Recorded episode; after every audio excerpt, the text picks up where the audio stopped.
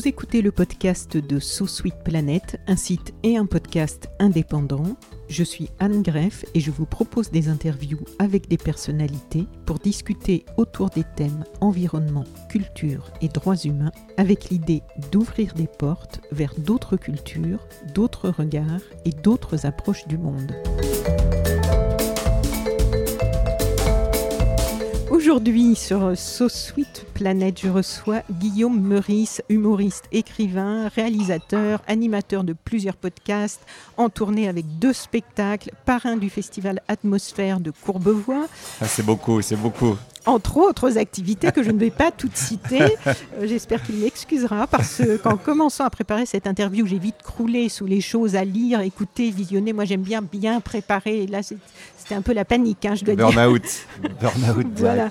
Mais euh, c'est un plaisir, en tout cas pour moi, d'entrer euh, un peu plus dans ton univers. Et je vous propose donc, chères auditrices et auditeurs, d'en savoir peut-être un petit peu plus sur toutes ces activités et peut-être aussi sur ce qui l'anime. Bonjour Guillaume Meurice. Bonjour. Et merci pour cette présentation. J'ai fait de mon mieux. Il faut que ça commence bien et puis on va essayer que ça continue bien aussi. Alors, je te connaissais surtout par l'audio, comme beaucoup de gens, je pense, hein, au début. Donc, euh, le savoureux et désormais célèbre moment Meurice sur France Inter. 1452 épisodes. Ah ouais? Ah, j'ai regardé hier soir. Bah, avec l'émission d'hier, j'ai vu, c'était 1451, ah, quelques jours plus tôt. Ah, oui. Je savais que c'était plus de 1000, mais là, 1400, ah, ouais, ça en fait. Hein. Hein. Oui, oui. Moi, je suis à plus de 150, je trouve ça impressionnant, mais ça m'a un petit peu. Euh, bon. Après, ça fait, oui, ça fait une dizaine d'années, quoi. Donc, oui, oui, oui c'est impressionnant. Donc, tout ça avec euh, ces podcasts, euh, Le Moment Meurice, avec la joyeuse bande de Charline Vanhoenacker et Alexis Vizorek, et puis, bon, la bande élargie. Alex Vizorek, Alex, oui. Je sais pas, j'ai marqué Alex d'ailleurs. Il a l'habitude qu'on se trompe. Oui, sur le nom aussi, je crois. C'est difficile. Oui, oui, oui. oui. Il l'a simplifié d'ailleurs. Ah oui Ouais. C'était plus long C'est Wieczorek, je crois. À la base, c'est un... il est d'origine polonaise. D'accord. Grands-parents polonais. Ah oui, et souvent on prononce pas très bien, nous les exactement. Français, ces enchaînements de consonnes. de mal l'entendre, voilà, exactement. Alors, mais tu écris aussi des livres, neufs quand même à ce jour, si mes comptes sont bons d'après ton site internet. Ah ouais, c'est possible. Après, il y en a. Non, j'ai pas compté non plus. Je suis pas trop dans les statistiques. Après, il y en a des petits, hein. c'est quand même pas neuf euh, la légende des ah. Ah oui, il y en a des petits, mais ils sont, on sent qu'il y a du travail quand même derrière, on va en parler. Donc j'aimerais, euh, si tu veux bien, que l'on dise quelques mots de trois d'entre eux. Hein. On va pas faire le tour de, tout, parce que c'est énorme.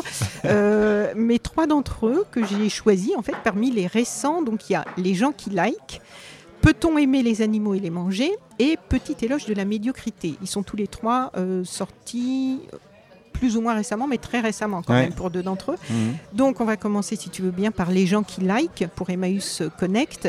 Qu'est-ce que c'est que, alors je l'ai là en main, hein, qu'est-ce que c'est que ce drôle de petit format et ce drôle de petit objet d'art, on peut dire quand même? Ouais, ouais, ouais. Ah, c'est intéressant que tu aies choisi ces trois-là parce que c'est trois projets qui sont venus à moi.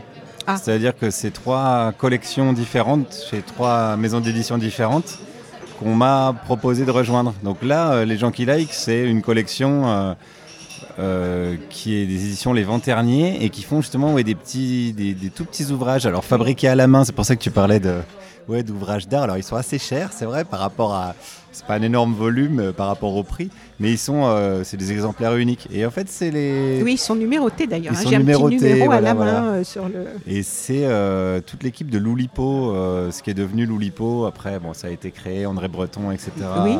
Raymond Queneau à, l'époque. Et, puis ça a continué, Loulipo, ça continue. Donc c'est euh, de l'écriture sous contrainte, quoi, si on veut résumer. Donc là, la contrainte était de faire des aphorismes. Je crois qu'il y en a une quinzaine qui commençaient tous par les gens qui like. Trois petits points et après voilà. Et on m'a dit euh, si ça t'amuse. Euh, alors effectivement, oui, ça m'a amusé. Et puis je me suis dit bon, autant faire une bonne action entre guillemets en même temps. Et j'ai redonné mes droits d'auteur à Emmaüs Connect, qui est une association donc d'Emmaüs qui lutte contre la précarité numérique parce que c'est un fléau dont on parle assez peu, mais euh, et, y a qui est assez vaste. C'est pas seulement euh, la méconnaissance de l'outil informatique, mais ça peut être aussi euh, tout simplement le, non-accès au matériel. Puis maintenant, comme tout passe par le numérique, il y a des gens que ça handicape. Ah oui. Et voilà, je trouvais ça intéressant de faire un focus, d'en profiter, de profiter de m'amuser à écrire ça et de faire un focus sur cette association en même temps. Et quelques mots de Lorraine Boglio qui a Oui, parce qu'en fait chaque préciser, petit oui, texte il y a des illustrations. Voilà, c'est pour ça que je disais aussi un petit objet d'art parce Oui. que c'est quand même euh, Et oui, oui, c'est une, une illustratrice euh, qui, a, qui a super bien bossé, je trouve. C'est assez balèze parce que Mm. les gens qui like, bon, on comprend que ça va parler, oui, de- de- du numérique, du web, etc. Mais pour, euh, pour le traduire en dessin, et des dessins qui sont assez sarcastiques, assez humoristiques aussi, moi je suis assez passionné par le, le dessin de presse Oui. en règle générale. Là, Oui. j'ai retrouvé qu'il y a des choses qui qui rappelaient ce qu'on peut trouver euh, dans le Charlie Hebdo de la grande époque ou euh, voilà, aujourd'hui dans le Canard enchaîné, oui, ce genre de choses. c'est- assez corrosif pour certains Ouais, d'entre eux. ça. Ouais, exactement. Ouais, ouais. Et toujours avec du sens, quoi. Une, euh. Un vrai sens de l'esthétique et aussi du sens. euh. Oui, du coup, profond. a- c'est- même pas juste une illustration de les, les quelques petites lignes que toi tu as écrites, c'est presque un contrepoint, ça amène une Ouais. dimension. Ouais. euh, Bon, donc d'accord. Alors ensuite, Ça, c'est fait. ça c'est fait.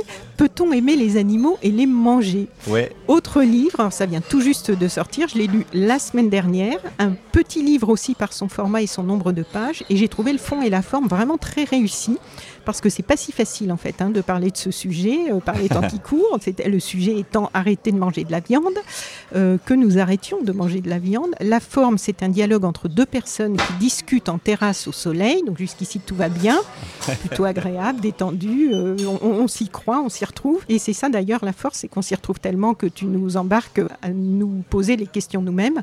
Euh, et puis un petit grain de sable vient se glisser dans la conversation.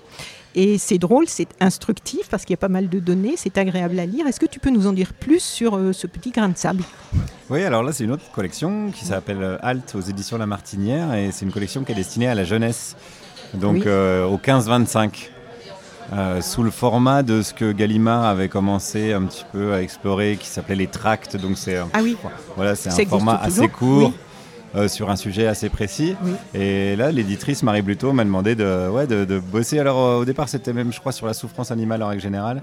Et puis je crois qu'on a un petit peu réduit pour Oui. avoir justement une vraie thématique euh, bah, contemporaine. C'est vrai, comme tu disais, c'est un sujet dont on parle quand même de plus en plus. Et puis un sujet vraiment euh, plus, plus restreint. oui, Et euh, comme tu disais aussi, c'est assez casse-gueule de ce type de sujet parce que tu es vite euh, moralisateur voilà. donneur de leçons Oui. hein, en disant voilà les gens qui mangent de la viande c'est mal Oui, oui, vous êtes nuls machin Ou Et- tu le dis pas assez, et là on te dit mais c'est mou, avec les urgences qu'il y a, il faut être plus radical. Ouais. et- oui. Et donc j'ai imaginé un dialogue plutôt que de faire un essai parce que d'habitude dans cette collection là c'est des petits essais quoi D'accord. et j'ai imaginé un dialogue alors c'est pas tellement moi qui ai inventé le concept hein, c'est un gars qui s'appelle Platon Oui. à qui ça a plutôt bien réussi il y a quelques années Donc tu t'es engouffré dans la brèche. Ouais, voilà, ouais, je trouvais que c'était une bonne forme pour, euh, pour euh, traiter la thématique parce qu'en plus, donc c'est un dialogue, comme tu l'as dit aussi, euh, entre quelqu'un qui mange de la viande et quelqu'un qui n'en mange pas, deux amis. Oui. C'est important de le préciser au Oui, début. Et moi, je me suis retrouvé des deux côtés de la table puisque j'ai pas toujours été végétarien. Oui, donc les questions que pose la personne. euh, Ouais, voilà. C'est pour ouais, ça que ça m'a beaucoup intéressé parce que ça, euh. nous, ça nous aide à franchir un peu des. à, Ouais. à- à pousser un peu le curseur. Quoi. Oui, puis à se questionner plutôt qu'à Oui. asséner des choses Voilà. et à dire vous avez tort d'agir comme ça, plutôt questionner les pratiques. Ça, ça m'a toujours paru à la base, euh, même du dialogue, de la discussion, plutôt Oui. que de juger. Enfin, on est- moi, je suis pas procureur Oui, oui, ni juge euh, de la vie des gens, donc euh, ça m'amuse de questionner. Cédric Héroux parle très bien de ça dans ton podcast euh, Maurice Recrute. Oui, oui, on va en reparler après, mais par rapport aux gens de- d'extrême droite et à comment dialoguer plutôt que de juger. Et de, enfin, si on veut que les choses avancent, quoi. Ben, et sortir des postures. Voilà. Parce que c'est assez rapide dans un débat de dire bon, bah, moi, je suis le représentant de ça et toi, tu es le représentant de ça et foutons-nous sur la gueule. quoi. Voilà. Mais au final, bon. Ça fera peut-être du bon spectacle pour la télévision, mais on n'aura pas bien avancé chacun de notre Mhm, côté. Tout à fait. Alors que là, je voulais vraiment faire une confrontation d'arguments. Oui. Euh, en me rappelant, moi, les arguments que j'utilisais aussi, euh, Oui. bêtes soit-il, à l'époque où je mangeais de la viande, parce que c'est. Le cerveau humain, il n'aime pas trop euh, revenir en arrière ou euh, se remettre en question en règle générale. Oui. hein. Et puis euh, se supprimer des, des plaisirs. Ouais, des plaisirs et des habitudes, ouais. Oui, ouais. c'est ça. Ouais. Euh, donc voilà, j'ai imaginé cette forme-là et ça m'a aussi égoïstement beaucoup plus plu à écrire comme ça qu'à écrire euh, un essai comme je disais tout à l'heure. Donc il y a aussi ça, il y a aussi le plaisir d'écriture qui n'est pas à négliger quand on fait quelque chose, quand on écrit un livre. Oui. Et, euh, et, et aussi pour que ça soit pas euh, chiant et que ça soit dynamique et, euh, et amusant. et un peu marrant, le- voilà, c'est- voilà, agréable à lire, le, le ton est léger et en même temps, on- je pense qu'on se retrouve tous des deux côtés en fait. Si, Oui, à, c'est à ça, moins oui, oui, d'avoir sûr. été depuis le berceau euh, Ouais, végétarien, je pense qu'on se retrouve tous selon là où on en est de, de- de notre progression par Mhm. rapport à ça. On a dit des phrases des deux persos euh, de chaque côté de la Oui, table. voilà, euh, exactement. Mais on m'a mis ça- un troisième qui s'invite à un moment donné, mais je ne veux pas spoiler. Oui, oui, oui, oui. Donc ça, on rappelle le titre. Peut-on aimer les animaux et les manger? Ouais, toute Voilà. la collection est sous forme de questions, donc à chaque fois c'est un, un un questionnement. Oui. C'est ça aussi qui est intéressant, ça rejoint à ce qu'on disait. Oui, c'est Mm. ça. Donc ensuite, on a le petit éloge de la médiocrité. hein, on change de Autre format. collection. ouais. 198 pages. hein, là, c'est là on peut parler d'un essai. Ouais, d'un essai, ouais, là, c'est du sérieux. On sent clairement euh, le, le ras-le-bol des injonctions euh, à se dépasser hein, d'un bout à l'autre. euh, Ça par plein d'angles différents. Là, on sent vraiment le gros ras-le-bol euh, et aussi le, le ras-le-bol des injonctions à entrer en compétition, à la performance. Qu'est-ce qui en est à l'origine de cet essai? Parce que tu viens de me dire que ces trois livres euh, étaient venus à toi. Donc le choix Ouais. du sujet, euh, moi j'ai déjà entendu en préparant l'interview Ouais. euh, l'histoire de la sujet, mauvaise foi, tout ça. Là. Mais si tu peux nous en dire quelques mots. Ben, c'est autre collection qui s'appelle Petit éloge de. Donc il y a Petit éloge de euh, la jouissance féminine, notamment Oui. par exemple des gares ou du rugby récemment qui est sorti. Et, euh, et donc c'est euh, deux éditrices qui m'ont proposé Petit éloge de la mauvaise foi. Et euh, ça m'amusait sur le coup, mais je voyais pas trop comment le traiter. euh. Enfin, je me suis amusé à leur dire, mais je vois pas de quoi vous parlez, je suis Oui. pas du tout de mauvaise foi. Pourquoi moi en étant moi-même de mauvaise foi, encore Oui. une fois. Et euh, j'avais ce sujet-là sur oui, l'injonction à la compétition, à se foutre sur la gueule les uns sur les autres, euh, qui, qui m'énervait. Et j'ai pas mal lu de choses à ce sujet. Moi, je suis assez fan d'Albert Jacquard, qui est un généticien Oui, humaniste euh, voilà, que j'aime beaucoup. Pablo Servigne a aussi pas mal traité la question dans un livre qui s'appelle L'entraide, Ah, l'autre loi de la jungle, Oui, ouais, qui, qui est vraiment un bouquin formidable. D'accord. Mais je voulais, euh, ouais, je voulais, je voulais traiter le sujet à ma manière, donc toujours un peu de façon marrante, Mhm. parce que c'est un peu ma forme d'expression Oui. préférée, et, euh, et surtout en explorant toutes les phases de la société, quoi. C'est-à-dire que l'esprit de compétition, on le retrouve partout. À la limite, on le retrouve dans le sport de haut niveau. Bon, ça, j'ai envie de dire, c'est plutôt légitime, puisque c'est un délire de euh, qui est-ce qui va sauter le plus haut ou courir le plus vite. Oui, Bon, on va pas en admettons. faire un sujet de. Voilà, mais de quand base. cette logique-là, elle Oui. infuse dans toutes les sphères de la société, là, ça devient un problème. Quand c'est à l'école, c'est un problème. Quand c'est à l'hôpital, c'est un problème, etc., etc. Quand c'est au travail, en règle générale, c'est un problème.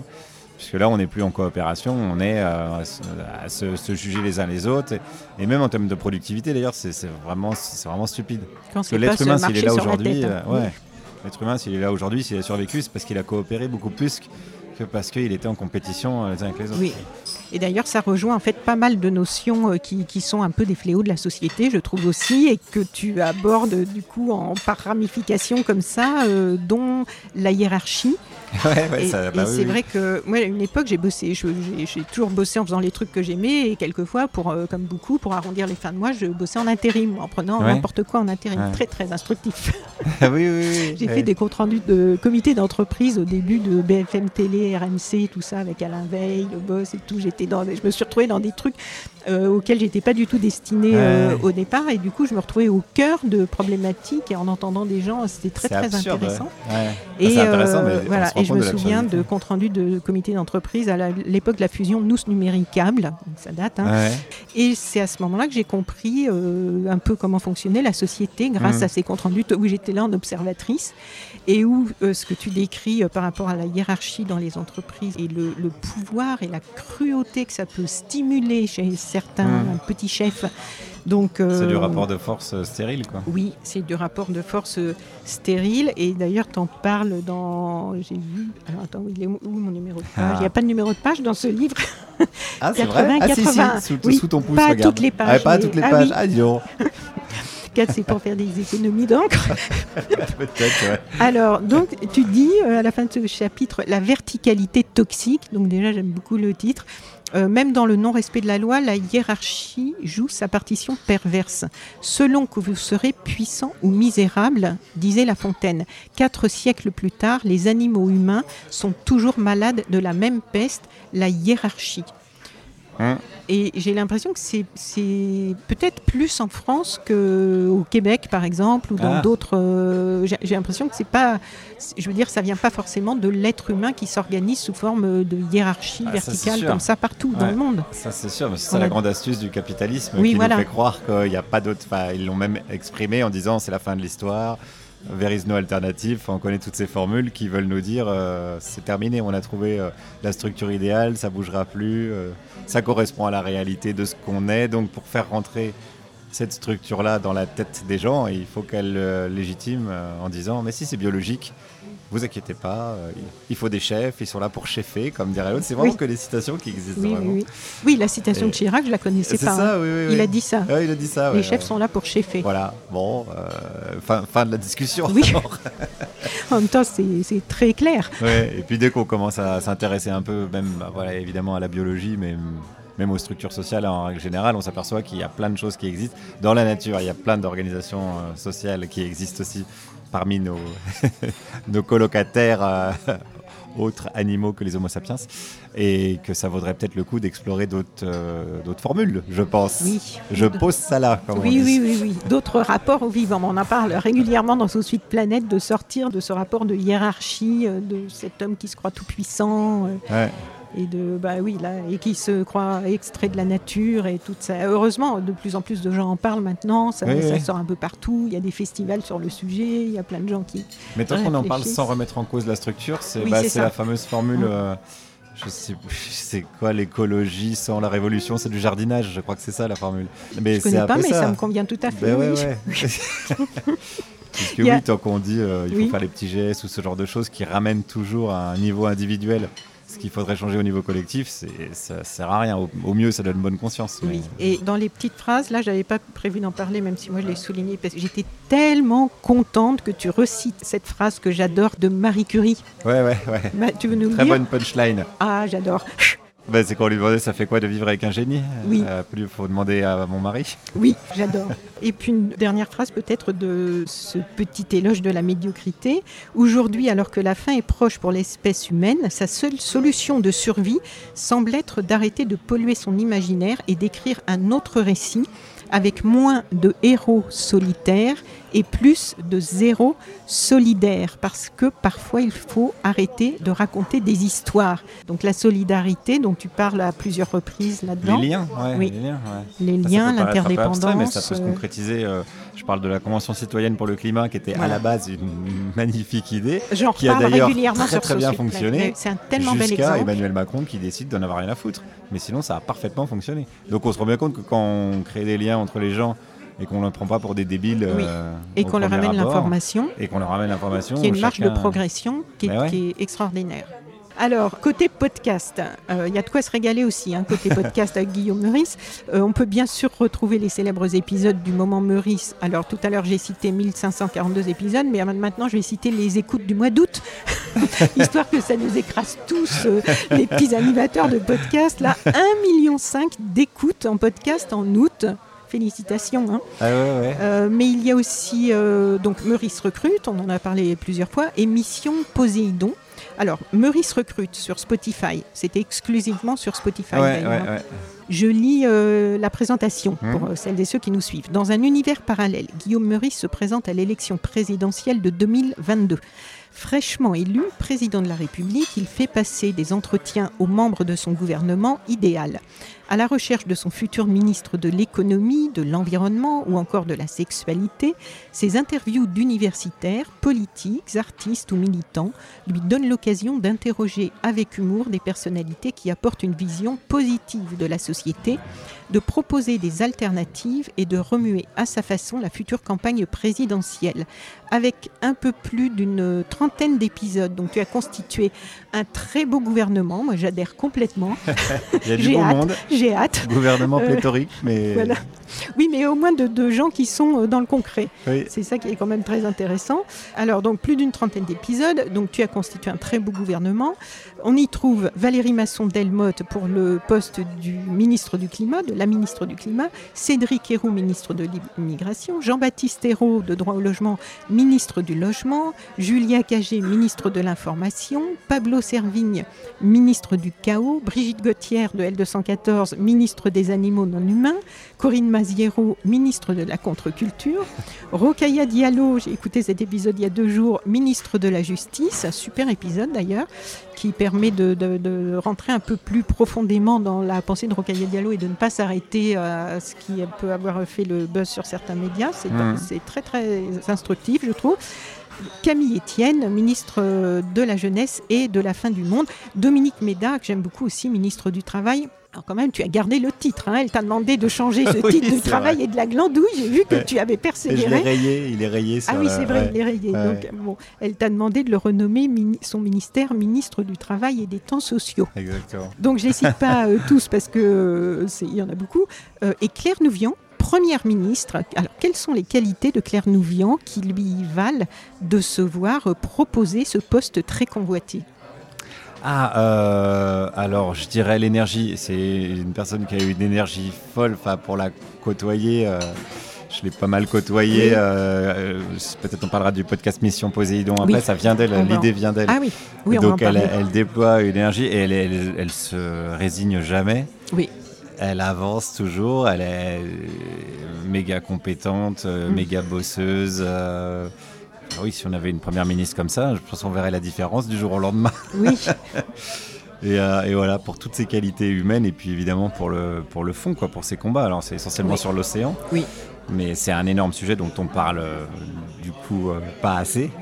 Un énorme angle mort du réchauffement climatique. Ça et la biodiversité, quoi, on parle beaucoup du climat, évidemment, on a raison Oui. d'en parler, mais les espèces disparaissent et ce qui se passe dans les océans est terrible. Donc, euh, donc pour toutes ces raisons-là et plein d'autres encore, Claire Nouvian s'imposait comme euh, première ministre Oui. légitime. Elle évoque un petit peu son passage euh, malheureux par la case politique, mais Oui, et en plus, que- elle a l'expérience politique de ce qu'il faut pas forcément faire. Et... Voilà. Mais je me suis demandé, est-ce que, est-ce que tu sais si, c'est- si ça l'a définitivement dégoûtée ou est-ce qu'elle se dit que ça pourrait être possible en, du coup, en préparant mieux, en tout ça Est-ce que pour elle, c'est rayé de la carte la, la dimension euh, euh, carrière politique? Est-ce qu'on sait où elle en est un peu par rapport à ça? Parce que moi, j'aurais bien aimé qu'elle puisse aller plus loin aussi, parce que c'est Ouais. des, des gens qui ont une éthique euh, super rigoureuse, qui sont très... euh, Alors ça, faudrait lui poser la question à elle. Oui. Mais euh, c'est une question de positionnement aussi. euh, où est-ce qu'on se sent le plus utile et le plus légitime pour parler? Et moi, j'adore les gens qui font des tentatives. Donc euh, Oui, oui. voilà, elle a fait une tentative. Il se trouve que ça, je crois savoir que ça lui a pas énormément plu. Oui, c'est ce mais au moins dit, maintenant, oui. elle sait. C'est pour ça que je Oui. disais tout à l'heure, euh, elle a fait l'expérience de ça. Elle sait ce qu'il faut pas faire ou ce qu'il faut faire. Si elle a envie d'y retourner, elle ira en connaissance de cause. Mais je- moi, je pense à, de l'extérieur, quoi, qu'elle est plus utile Oui. dans ce qu'elle fait aujourd'hui qu'un vrai travail de, de lobbying, euh, de lobbyiste euh, au service de l'intérêt général. qu'elle peut faire peut-être Parlement avec moins de européen. compromis que si elle était Exactement, en politique, ouais. c'est ça. Ouais. C'est pour ça que ces, ces personnes-là sont complémentaires, je trouve, au bout d'un Ben certain ouais. temps. Est-ce que ces, ces ministres-là que tu avais euh, choisis dans ton gouvernement idéal, est-ce qu'ils ont euh, pour toi des dénominateurs communs et quelles sont les qualités qui étaient importantes pour toi quand tu les as choisis en t'imaginant euh, euh, président de la République? Des qualités importantes pour toi, mais aussi pour notre pays. Bah, c'est que des vrais experts de leur sujet respectif, ce qui change du tout au tout par rapport au gouvernement auquel on est habitué. Oui. C'est-à-dire que là, on a des gouvernements où le ministre de la Culture, il peut passer demain euh, ministre de l'énergie et après-demain euh, ministre euh, des rideaux de douche ou je ne sais quoi qu'ils Ben, vont inventer. on a eu médecine, culture. euh, Ouais, voilà, il y, euh, en a qui ont rebondi comme ça. C'est assez étonnant. Parce que ce qu'ils ont en commun, de- c'est la rhétorique. Donc Ouais. ils savent Ouais. répondre à une interview de BFM TV. Voilà, la compétence qu'ils ont. Mais ils n'ont pas de compétences dans leur domaine respectif. Bah, si on veut en citer un, par exemple le ministre de l'économie, euh, Bruno Le Maire, il est agrégé de lettres. Oui. Donc c'est fou de se dire que possiblement il est meilleur écrivain Oui. que économiste. Mais il a, zéro, euh, il a zéro légitimité en, en économie. Et pourtant, il est ministre de l'économie et des finances. Il n'a pas fait d'études du tout Non, dans ce domaine. non, il est agrégé de lettres. Ouais, c'est quand même euh, fou. Et il Et- a été ministre de l'Agriculture. Et il y a une archive qui tourne euh, encore pas mal sur les réseaux sociaux où on lui demande un hectare, c'est combien de mètres carrés? Et où il sait pas. Ah oui. Donc bon, voilà, après, euh, c'est un exemple parmi d'autres. Il y en a plein, on pourrait faire quasiment tous les ministres. Et donc là, moi, mon idée, c'était de proposer du concret, des vraies solutions. Donc je demandais à chaque épisode, si vous êtes en poste demain, quelles sont les trois réformes que vous souhaiteriez mettre en place? Voilà, ça qui m'intéressait. Des trucs qu'on peut faire du jour au lendemain et qui changent la vie des gens. Pas euh, du blabla, euh, il faudrait qu'on mette ensemble euh, des, des, synergies globales. Non, je ne voulais pas ça, quoi. Donc euh, des experts dans leur domaine respectif et euh, des gens qui ont un sens du concret et des réalités. Si on prend par exemple Cédric Héroux, oui. le problème de l'immigration, euh, expérience est, de terrain. Il a l'expérience de terrain, voilà. Bah oui, mais il peut en parler plus voilà. que Eric ouais. Ciotti. Et d'ailleurs, j'ai été assez affligée quand, dans, dans, ton podcast quand il Ex explique le moment là où c'était très tendu, où il y avait son procès, délit de solidarité et tout ça, et où il demande au préfet de venir voir, et, et où le préfet refuse. Ouais, ouais, ouais. Mais c'est des gens qui n'aiment pas la réalité. Euh, oui, c'est ça. Comment, comment dialoguer, comment prendre des décisions en refusant de voir le terrain sur lequel on prend des décisions ouais. euh, qui ont de l'impact. C'est la personne, le préfet, c'est la personne la plus condamnée du département. Donc, ah bon? bah oui, parce qu'il ne respecte pas la loi, euh, il renvoie des mineurs isolés, etc. Donc quand ils passent leur temps à dire l'état de droit, l'état de droit, mais eux, ils ne le respectent pas du tout. Oui, oui. C'est ça qui décrédibilise nos politiques au bout d'un moment. Ouais, ouais. Bon, après, c'est la... un petit peu en accord avec ces... C'est pour ça que c'est la structure qu'il faut changer, parce que tant que cette structure-là, elle existera, bah, ça sera un autre à la place de oui, même de ça. Emmanuel Macron, ça sera euh, Xavier Bertrand, je sais pas quel, et ça changera rien. Espérons que tout ça stimule des nouvelles vocations et, ouais, et des, des, nouvelles structures qui puissent se mettre en place rapidement. Parce qu'il y a beaucoup de, il y a beaucoup de personnes, dans celles que tu as interviewées, dans celles modestement aussi que j'invite sur So Sweet Planet, qui ont des perspectives, qui ont des, des, idées très concrètes de réorganisation de la société, qui ne sont pas euh, des utopies non, non atteignables. Qui et facile à mettre en place. En plus. Vraiment de leur constat sur le terrain. Oui, oui. Dans le livre euh, Peut-on aimer les animaux et les manger? Dans les podcasts Recrute émission Poséidon, dans les micro-trottoirs du moment Meurice, en fait, tu aimes bien endosser le costume de l'avocat du diable, j'ai remarqué. Oui. tu as l'air très, très à l'aise. Euh, et vrai. faire dialoguer les deux bords. Hein, et, et c'est ce qui rend le, souvent l'ensemble le, très sympathique d'ailleurs. Et te glisser donc dans la peau de celui d'en face. Et qu'est-ce qui te fait adopter si souvent cette formule? Mais parce que je suis assez euh, déterministe philosophiquement parlant, c'est-à-dire que je considère que j'ai pas de mérite à être ce que je suis devenu. Je suis le fruit d'une éducation, d'un environnement, des rencontres que je fais tous les jours. Mm. Et quand on part de ce constat-là, qui me paraît moi correspondre quand même assez euh, concrètement à la réalité, euh, on peut pas en vouloir aux gens de penser ce qu'ils pensent ou de dire ce qu'ils disent. Il faut juste essayer de comprendre pourquoi ils en sont venus à dire ça. Pourquoi, par exemple, si on prend le racisme, pourquoi ils en sont venus à détester des gens qu'ils connaissent pas et qui concrètement leur piquent pas leur pognon et pourquoi ils acceptent autant que Bernard Arnault, par contre, leur fasse les poches tous les jours. C'est tout ça qui m'intéresse. Donc je suis pas, comme on le disait aussi tout à l'heure, je suis pas dans le jugement de vous avez tort de penser ça. Je suis plutôt dans le questionnement de est-ce que vous pensez vraiment ça ou est-ce que vous répétez quelque chose que vous avez entendu? Il y, a, il y a beaucoup ça, ce qu'on appelle des biais de confirmation. Donc je suis dans le questionnement de voilà, est-ce que vous êtes bien d'accord que ce que vous venez de dire, c'est ce que vous pensez? Et dès qu'on creuse un peu, on se rend compte que euh, non, c'est plus nuancé, plus compliqué. Euh, Peut-être si on se pose et qu'on réfléchit, et ce qu'on disait sur la Convention citoyenne, c'est ça, c'est des gens qui sont réunis, il y avait des climato-sceptiques, ils sont arrivés au bout d'un mois, quand on leur dit bah, réfléchis comme au sujet, on te présente des scientifiques qui vont t'expliquer, tu vas dialoguer avec d'autres personnes, bah, on se rend compte que ça évolue. Que ça évolue, bien sûr, heureusement. C'est pour ça que je suis optimiste, on me pose souvent la question, mais oui, parce que la nature humaine, elle est pas, elle est rien en fait, elle est pas nulle ou elle est pas géniale, elle est ce qu'on en fait. Donc, oui, tout à fait. Euh, donc il y a une, une, énorme fenêtre de tir. Euh... Oui, on peut évoluer. Mais oui, évidemment. C'est ouais. très. Mais on évolue de toute façon. Rassurant ouais. pour nous tous. Ouais, tout oui. le monde évolue. Ouais. C'est juste, faut pas avoir peur. Il y a beaucoup de panique. Je sens beaucoup de panique chez euh, les gens en règle générale. Et c'est cette panique-là, en fait, cette peur d'évoluer, de changer, de se dire merde, là, euh, je suis peut-être dans la merde, mais au moins je la connais cette merde-là, c'est oui. mon confort, etc de penser, quoi, je veux dire, intellectuel. Oui. Et dès qu'on se dit, par exemple, si on prend le végétarisme, ah merde, si je commence à dire je mange pas de viande, bah, quelles conséquences ça va avoir? Bon, sur ma santé, ça, ça va être très cool, mais à table, euh, les repas de famille, les réflexions que je vais me prendre, les discussions qu'il va falloir engager, il y a un coût social. Oui. Donc, il faut être prêt à ça, et tout le monde n'est pas prêt à ça, et je peux le comprendre aussi. Donc, euh, c'est à prendre en compte, je pense. Oui. Alors j'ai souvent l'impression. Pardon, je suis bavard. Non, non, mais c'est justement au contraire avec plaisir. J'ai souvent euh, l'impression en t'écoutant que tu as eu beaucoup l'occasion, peut-être je me trompe, mais beaucoup l'occasion d'observer les gens, mais pas d'observer euh, comme ça, comme, comme tout le monde, hein, de toute classe sociale confondue, et que ça t'a permis d'avoir une assez bonne connaissance de l'humain.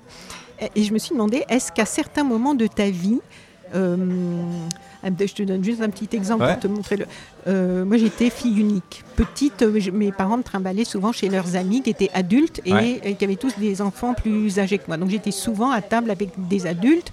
Et le côté pénible, c'est que souvent, je m'ennuyais. mais du coup, j'étais obligée d'écouter. Mhm. Et je pense que ça m'a apporté un vrai plus par la suite. Euh, quand je le vivais, je le vivais comme un moins, mais euh, voilà. Et je me demandais si tu avais, à certains moments de ta vie, eu un contexte particulièrement favorable euh, pour observer plus que d'autres. Euh, oui, oui, c'est sûr. Mes parents avaient un commerce dans un petit village euh, de Haute-Saône qui s'appelle Jussé.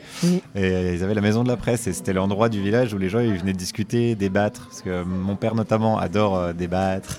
D'accord. avec des gens de tout bord politique. lui est plutôt ah. de gauche. ancien 68 art, un peu, voilà, tendance, tendance hippie. il a des cheveux longs, une grosse barbe. Ah oui, ouais, ouais, dans, les années. Non, maintenant, il a coupé sa barbe. Il a les cheveux moins longs, mais il est dans sa tête, je pense qu'il a toujours les cheveux longs une longue barbe. Et, euh, et ben, ça ne le dérangeait pas de discuter avec des gens euh, de droite qui passaient dans le magasin. Enfin, il n'y avait pas de. Pareil, il n'y avait pas de jugement. Il y avait juste euh, Ah bon, toi tu penses que si, que ça? Ah bon, bah moi non. Et puis voyons, discutons et voyons ce qu'il en sort. Et oui, j'ai grandi là-dedans. J'avais pas la télé, donc pareil, j'avais peut-être une sensation un peu d'ennui et je traînais dans le magasin. Et ça t'intéressait de... ben, ça, ça, me faisait de marrer. Ça, ne m'intéressait pas. Le fond m'intéressait pas. D'ailleurs, je pense que j'y comprenais rien. Mais par contre, l'ambiance me plaisait. Ce côté émulation. Ah, c'était vraiment l'équivalent d'un bar. Mhm. Sauf qu'il n'y avait pas d'alcool, donc les gens ils se foutaient pas sur la gueule à la fin. Ça restait, ça restait sobre, les idées claires. Voilà, et ça change tout en vrai. Oui, c'est vrai. Et, euh, et ouais, j'ai grandi dans cette émulation là, donc oui, c'est sûr que ça a dû avoir un impact sur ce que je suis aujourd'hui. D'accord. Oui, parce que souvent dans tes questions, dans, dans, le moment Meurice, on sent que tu, les gens vers lesquels tu vas, tu connais les réponses. En fait, tu sais déjà à l'avance. Euh, et, c'est pour euh, justement avoir un regard un peu contrepoint et, et les décaler un petit peu par rapport à leur certitude que tu, tu joues euh, avec un petit curseur pour les faire un petit peu. Ouais. un pas de côté, ouais. Mais oui, parce que souvent on me dit que j'ai beaucoup de réparties et c'est pas de la fausse modestie, mais je pense que j'en ai pas énormément, en tout cas pas plus que tout à chacun. C'est juste que oui, j'anticipe, comme tu dis, j'anticipe les réponses parce que je sais à peu près le, discours médiatique euh, actuel, donc euh, je peux en anticiper pas mal. Par contre, euh, il y en a que j'anticipe pas du tout, et là j'ai pas du tout de répartie. Hein. Je les laisse dans le podcast, des fois je réponds rien, quoi, ou je demande juste confirmation que j'ai bien entendu. Ça, ça, ça, arrive quand même tout le temps, parce qu'il y a des choses. le, réel est chaotique, donc forcément il sort des choses qu'on peut pas prévoir par définition du chaos. Et là, euh, je me retrouve le bec dans l'eau. Euh, et c'est drôle quand même, je le garde. J'ai pas de... Mais tu fais beaucoup de montage parce que j'ai écouté euh, hier, tu, vous étiez à Bordeaux, toute la famille, là, avec la nouvelle émission donc, sur France Inter qui mmh. s'appelle Le Grand Dimanche Soir, c'est ça. depuis début septembre. Et là, tu es allé interviewer des, des Bordelais, des gens à Bordeaux en tout cas, pour leur demander un petit peu de parler de leur ville. C'est ça, Et là, tu as déjà une intention au départ et tu vas sélectionner au montage ou, c'est assez honnête par rapport à l'ensemble des réponses Non, c'est pas honnête du tout. C'est pas honnête du bah, Sur Bordeaux, si c'était plutôt honnête parce que le sujet il est pas clivant. Mais non, non, sinon je garde que les réponses qui me font marrer. Ou évidemment, c'est une chronique humoristique. Hein, donc euh, non, non. Mais mais un micro trottoir, c'est jamais honnête. Même quand on te dit que c'est honnête, c'est faux. Même un journaliste, euh, c'est vraiment bah, le niveau zéro du bah journalisme, le micro trottoir. Par définition, tu fais dire ce que tu veux au micro trottoir, parce que tu peux garder les réponses. Euh, que tu veux? Moi, je le fais vraiment ouvertement, en assumant. J'ai vraiment gardé que ce qui m'intéressait, ça c'est sûr. D'accord. Est-ce que vous m'en dites quelques mots de l'émission euh, qui était quotidienne, célèbre émission de, France Inter, là, qui a fait euh, tellement grimper les audiences et qui est donc passée un peu brutalement le dimanche soir? Il y a quelques mots à dire ou on n'en parle plus de cette transition bah, On peut en parler si tu veux. Ouais, ouais. c'est un peu une voie de garage, on a l'impression, en tout cas on a ressenti un petit peu ça. Oui on verra. Euh, nous, on s'amuse bien. Moi, je m'amuse bien euh, en public, j'aime bien. En direct et en public, ça me plaît. Pareil, tu vois, il y a une émulation. ça va être dans différentes villes à chaque fois maintenant ou c'est bah, On va faire beaucoup à Paris, mais on va essayer au maximum d'aller. Euh, ouais, on a fait Bordeaux, on voudrait bien faire quand même 5-6 grandes villes d'ici juin. Et l'idée, c'était ça, ouais, c'était d'aller à la rencontre des gens où ils sont. Oui, c'est ça. Oui, parce qu'après, c'est vrai qu'on peut reprocher le parisianisme, Oui, enfin, sûr, même ouais. s'il n'y a pas finalement grand monde vraiment de purement parisien, si j'ai bien compris dans Ah cette oui, équipe. oui, il y a une Belge déjà, de la Louvière à la tête du Donc projet. euh, oui, c'est quand même. euh, mais bon, c'est vrai que moi, j'aime, étant maintenant euh, sortie de Paris depuis quelques années, euh, je me rends plus compte maintenant du, de ce qu'on appelle le parisianisme dans, chez Ouais. certains journalistes, où, où on se rend compte qu'ils sont déconnectés. Alors eux, pour du coup, du- de la réalité rurale ou juste de Mhm. province. euh, à 200 km. Donc, euh, bon, c'est bien parce que vous, vous êtes tous un petit peu des électrons libres euh, Ouais, ouais. dans l'équipe. Non, mais il y a- faut se- je suis d'accord, il faut se méfier de ça. C'est des effets de filtre un peu. Oui, il y a un peu ça, ça. avec euh, Twitter, qui est très, un réseau social très très parisien. Oui. Et euh, les gens qui sont sur Twitter, il y a beaucoup de journalistes et ils ont l'impression que les sujets dont on discute sur ce réseau social sont vraiment les sujets qui animent le débat en France, Oui, oui, alors que pas du tout. oui. C'est, effectivement c'est le, le- l'effet pervers de. Ça. Mais bon, moi, enfin, je sais pas toi, moi j'aimerais tellement qu'on ait des alternatives maintenant à Twitter, euh, d'autres réseaux qui Mais oui, mais apparaissent. Il y en a qui apparaissent, mais euh, Mm. moi, le- ceux que j'ai testés, tu arrives dessus, euh, tous les gens que tu suis d'habitude, ils y sont pas. Mais Il y oui, en a oui, 5 ouais. sur 5000 qui sont là. Ouais, c'est ça. On se dit, bon, ben, on va attendre, mais tout le monde attend. Donc, Ouais, donc on est toujours ça. sur Twitter. Et puis, euh, bon, bref. Puis on n'est pas, pas trop- fiers d'y être, Bah on se dit oui. bon, bah écoute, euh, on Pour occupe le terrain. on n'a pas le choix, on attend. Ouais. Et voilà. Alors, le podcast Mission Poséidon. Ça, ça m'a beaucoup plu de voir arriver ça, en fait. Donc, Ouais. l'océan, le petit euh, pitch du podcast, là, c'est l'océan est l'angle mort des discussions sur le réchauffement climatique et l'effondrement de la biodiversité. Pourtant, il concentre des enjeux décisifs. Dans ce nouveau podcast, Guillaume Meurice devra faire face aux questionnements d'Ilio et Ena, 13 ans. Donc ça, c'est tout récent. Les Ouais. épisodes ont été mis en ligne il y a à peine deux semaines. Est-ce que tu es à l'origine de ce podcast? Et si oui, qu'est-ce qui t'en a euh, donné l'idée? Eh ben, la discussion, une discussion avec Claire Nouvian, dont on parlait, Oui, euh, dans un couloir de métro, qui m'a dit précisément ces mots-là euh, les océans, personne n'en parle. euh, Ouais. C'est l'angle mort euh, des discussions. euh, il faudrait qu'on fasse quelque chose.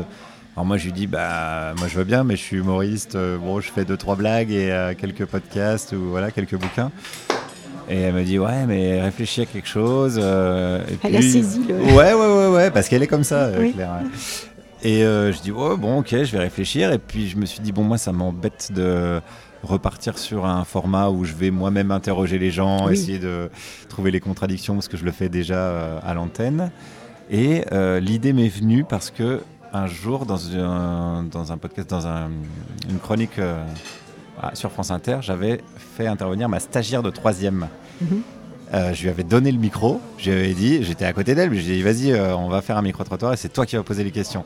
Et on avait été dans la rue, on avait été à l'Assemblée et j'ai remarqué que les députés n'arrivaient pas à mentir à des enfants Ah, et qu'ils étaient mal à l'aise face à ça.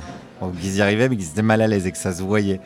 Et je me suis dit, tiens, c'est marrant, euh, partant de ce constat-là, je me suis dit, Oui. c'est plus intéressant que ce soit des enfants qui posent des questions, en plus ça a du sens, c'est leur avenir, etc., Oui, oui. etc. Et moi, de jouer le rôle du tonton relou qui me fait toujours marrer de, d'interpréter. de- d'endosser à nouveau le costume du. Voilà, du- l'avocat du diable. Et, euh, et voilà, j'ai proposé ça à France Inter. Ils ont, euh, ils ont aimé le- l'idée, le concept. On a écrit euh, des, pas des synopsis parce qu'on a été posé des questions à des gens, donc on ne pouvait pas vraiment anticiper les Oui, réponses, mais oui. en tout cas des, des pitchs, quoi, comme on dit, de- d'épisodes. euh, et c'est intéressant parce qu'effectivement, il y a plein de thématiques. Par exemple, il y a le sable.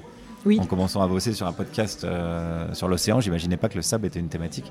Or, il y a des pénuries de sable, enfin, des trucs complètement euh, contre-intuitifs. Euh, donc, on Il y a à la avait eu fois un des film d'ailleurs qui euh, avait fait beaucoup ouais, parler, que j'ai pas vu, Arte, mais ouais, oui. ouais, ouais, qui est vachement bien.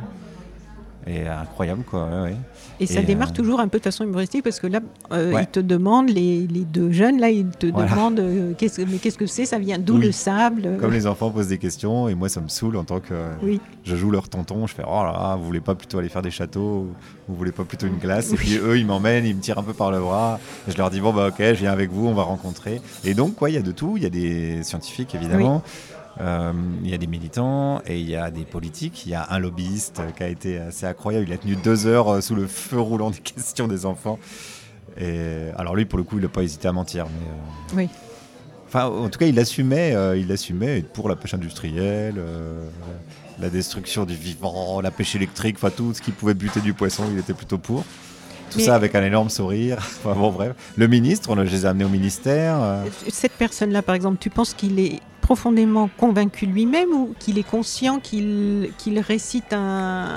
Ah, lui, il est conscient qu'il récite, je pense. hein. D'accord. Je suis pas dans sa tête, mais euh, Oui. parce que moi, j'ai prolongé la discussion après. Oui, Et euh, c'est ce que c'est toujours la question gros- que je me pose à ce stade. Non, non, les lobbyistes, c'est ça vraiment pas- ce qu'ils font. ouais. Oui. Parce que les techniques des, des lobbyistes, elles sont assez connues. La rhétorique des lobbyistes, elle est assez connue, elle est assez basique. C'est la fabrique du doute. Il y a un documentaire Oui. qui s'appelle La fabrique Oui, du oui, doute. oui, c'est oui. vraiment. Oui, euh, oui. Donc c'est euh, oui, j'entends ce que vous dites, d'accord, il y a peut-être un problème, mais il y a aussi des scientifiques qui disent que. Oui. Or, il y a 99% des scientifiques qui disent que c'est la merde, et eux, ils vont chercher les 1% qui disent oui. En gros, en plus, ils disent c'est la merde, mais c'est peut-être pas à cause de la pêche industrielle. Voilà. Oui, quand Donc, ils n'ont pas été payés par euh, les entreprises qui sont concernées. euh, Ouais, pour faire les Oui, études. oui, oui. Ouais, ça c'est encore autre chose, mais bon, c'est, Oui. et donc le, quand on est en discussion, c'est structurel. Quand on est en discussion face à face avec quelqu'un, t'as l'impression que c'est 50-50. Quand toi tu dis oui, mais quand même les scientifiques ils disent qu'il y a un problème, que la personne te répond euh, d'accord, mais il y a aussi des scientifiques qui a pas de problème. Quand, toi, quand tu regardes le débat, tu fais bon, a priori euh, 50-50, quoi. alors que pas du tout. et ça, lui, il le sait. Donc à la fin, en discutant avec lui, je disais mais si vraiment je te montre Mhm. ce que tu sais en vrai, que 99% des scientifiques disent que c'est la merde, et que ton, ton scientifique que tu as trouvé, parce qu'il cite toujours le même en plus, euh, il est en archi-minorité, est-ce que tu admettras que j'ai raison Et je lui disais, est-ce que tu arrêteras de manger du poisson Et est-ce que tu démissionnes? Et il a dit, bah non, non. Non, je dis, alors, alors tu crois pas. voilà. Ok, j'ai j'ai su qu'il était... euh, il n'était pas incompétent, il était même très très compétent dans son domaine, mais il était très cynique. Ouais, Bon, mais c'est les pires. C'est intéressant, oui. c'est les pires parce que c'est difficile de réveiller quelqu'un qui dort, c'est impossible de réveiller quelqu'un qui fait semblant de dormir. Oui, c'est vrai. Voilà une phrase à méditer. Vois Je laisse un petit silence, nous parlions des silences dire tout à l'heure fait clairement semblant de dormir. pour que nos auditrices et auditeurs aient le temps de s'imprégner de cette euh, pensée. Bon, donc, euh, pour, oui, parce qu'on était parti quand même. Oui, on a digressé. Euh, pour finir sur le, pour, euh, pour dire quelques mots sur le, la nouvelle émission, quelles sont euh, toi tes impressions sur donc cette nouvelle formule? Bon, tu as déjà en partie répondu. Je retrouve pas ma ligne. Ouais, j'aime bien l'idée de, de faire en public j'aime bien l'idée de collectif. On fait vachement plus de sketchs ensemble. Avant, on était chacun, on faisait notre petit, notre petit numéro en gros. Et puis après, on passait à autre chose. Il y avait un invité, c'était un peu rodé comme ça. Ça faisait des années qu'on faisait ça aussi. Et puis là, bon, bah, on a plein d'autres choses à inventer, des trucs qui marchent un peu moins, des Oui. choses qui marchent bien. Oui. Moi, j'aime bien, j'adore les trucs de construction. dans- Une fois que le, c'est pour ça euh, que je fais plein de choses, c'est parce que j'aime bien le- la fabrique. D'accord. Après, une fois que c'est fait, euh, je relis pas mes bouquins en me disant oh là là, c'est formidable ou oh là là, c'est nul. Je- mais j'aime bien être dans la fabrication. D'accord. De, de l'action, de la construction. Ouais, c'est ça, c'est stimulant quoi. Oui. Alors, on passe maintenant à la scène, parce qu'il y a deux spectacles, si j'ai bien compris. Ouais. Hein, en deux spectacles simultanément euh, sur scène. Ouais, il y en a un que Bientôt je... l'hologramme euh, Guillaume Meurice. c'est pas en même temps. Et il y en a un que je joue moins que l'autre. ouais. D'accord. Donc, alors, on va commencer par, euh, si tu veux bien, par Ouais. Vers l'infini. Ouais. Donc là, le pitch, c'est deux choses sont infinies, l'univers et la bêtise humaine. Mais en ce qui concerne l'univers, je n'ai pas encore acquis la certitude absolue. Ça, c'est une phrase donc d'Albert Einstein, apparemment. Ouais, qui lui est attribué. Quoi. Voilà, je ne suis pas allée vérifier, je vous fais confiance. Éric Lagadec, donc astrophysicien, enseignant-chercheur, et Guillaume Meurice, je lis toujours votre présentation, un spécialiste autoproclamé de la connerie, auteur de conneries lui-même, nous propose tous les deux un voyage à travers ces deux infinis. On y croise des galaxies, des exoplanètes, Eric Ciotti, des millionnaires qui mangent de l'or et des fausses étoiles à potassium. On s'interroge sur notre finitude, on explore nos limites, on repousse notre ignorance jusqu'à l'infini, mais pas au-delà. Ouais, on s'arrête à l'infini. Ouais, Ce, spectacle, on va pouvoir le voir euh, entre autres au festival Atmosphère Hmm. euh, à Courbevoie prochainement. J'ai lu que tu ne souhaitais pas trop en parler, mais tu m'as dit avant qu'on commence l'interview qu'on pouvait quand même un petit peu Ouais, en parler euh, parce que tu voulais que le public ait la surprise. Donc c'est un spectacle quand même avec de l'humour ou parce que ce, ce mélange, a. ce mélange de Eric Lagadec et de toi, c'est c'est quoi le qui vous anime ensemble? Bon, on est parti de cette citation d'Einstein. Alors, euh, oui, je lui dis qu'elle lui est attribuée parce que c'est quelqu'un qui cite Einstein dans un bouquin. Voilà. Mais la, blague est bonne, je mhm. trouve. Donc on est parti de là pour explorer chacun notre euh, infini dans notre domaine de compétences respectifs. Donc Eric, il est astrophysicien à l'Observatoire de Nice. Et euh, il travaille sur la poussière d'étoiles, donc la fin de vie des étoiles. C'est un mec brillant, sans mauvais jeu de mots, mais surtout passionnant et ultra compétent dans son domaine, évidemment. Et, euh, et, moi, de mon côté, la connerie, bon, bah, c'est vrai que je suis connu pour aller chercher les petites conneries de la réalité dans la rue ou partout et puis pour écrire des blagues et raconter pas mal de conneries. Donc on s'est dit, tiens, ça serait drôle d'allier les deux, et on a fait un spectacle sous forme de... C'est une sorte de conférence, où on est chacun dans notre domaine, et parfois on se croise, c'est-à-dire que dans l'astrophysique, il y a des conneries aussi, hmm. il y a des erreurs de calcul qui vont faire péter une sonde sur Mars euh, qui coûte je sais pas combien de millions d'euros. Et moi je fais euh, de la théorie aussi de la connerie, parce qu'il y, y, a des théories, l'effet Dunning-Kruger, qui est une espèce d'effet de surconfiance qui fait que dès qu'on s'intéresse à un sujet, on est assez rapidement convaincu de savoir d'être compétent, ultra compétent. Ça, on l'a vu pendant le Covid. Oui. Puisqu'on a tous, on est tous devenus épidémiologistes euh, très très rapidement. Ah oui, tristement. Donc ça, c'est des effets qui sont euh, étudiés scientifiquement. Donc moi, je, voilà, je, je vais un petit peu dans le domaine de la science. Lui vient un petit peu dans le domaine de la connerie. On se croise.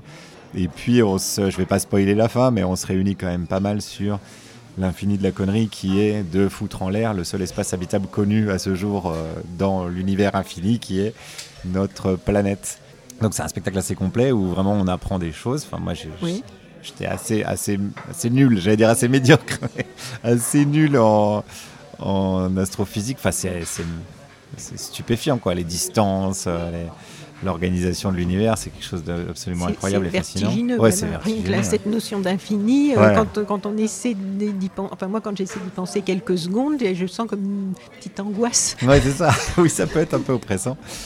Et, euh, et voilà, on voulait faire un, un, spectacle où on apprend des choses et où on se marre, parce que souvent le, le, le sérieux est opposé à la science, considérée comme sérieuse est opposée à à l'esprit de Gaudriol. Alors pour connaître euh, pas mal de scientifiques, quand même, je me rends compte que c'est évidemment faux, oui. qu'ils sont des gens quand même très très marrants et qui ont pas mal d'autodérision.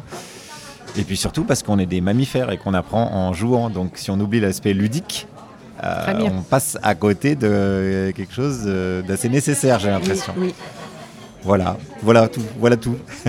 Et puis alors l'autre spectacle, c'est 2027. Meurice 2027, ouais. Meurice 2027. Alors là, on a un sujet récurrent quand même finalement, hein, parce qu'on ah oui, oui, c'est pour ça que j'avais fait le podcast en parallèle. Voilà, donc euh, on était sur 2022. Nous voici donc Meurice 2027, un premier quinquennat Macron à peine terminé. Voilà qu'il est suivi d'un second mandat qui s'annonce réjouissant.